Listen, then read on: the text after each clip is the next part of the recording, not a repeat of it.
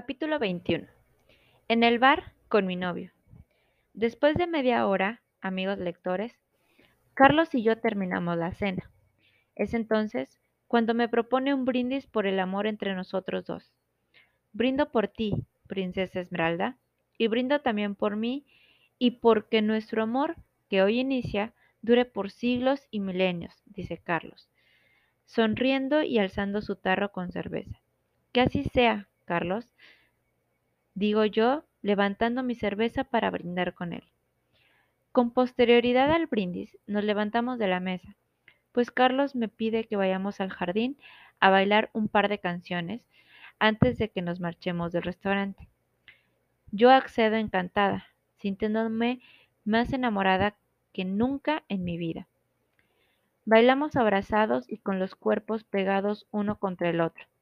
Y también nos besamos a cada momento y nos miramos con ojos rebosantes de amor todo el tiempo. Te amo, princesa Esmeralda, me susurra Carlos al oído una y otra y otra vez. Yo por mi parte hago lo mismo. Le digo a cada momento, te amo, Carlos. Después de bailar, regresamos a nuestra mesa y Carlos solicita la cuenta de la cena y la paga. Un par de minutos más tarde, Ambos salimos del restaurante en sueño, pero más enamorados que como entramos. Un ballet nos trae el auto del estacionamiento hasta la puerta del restaurante. El ballet me abre la puerta para que yo me suba al auto y lo hago.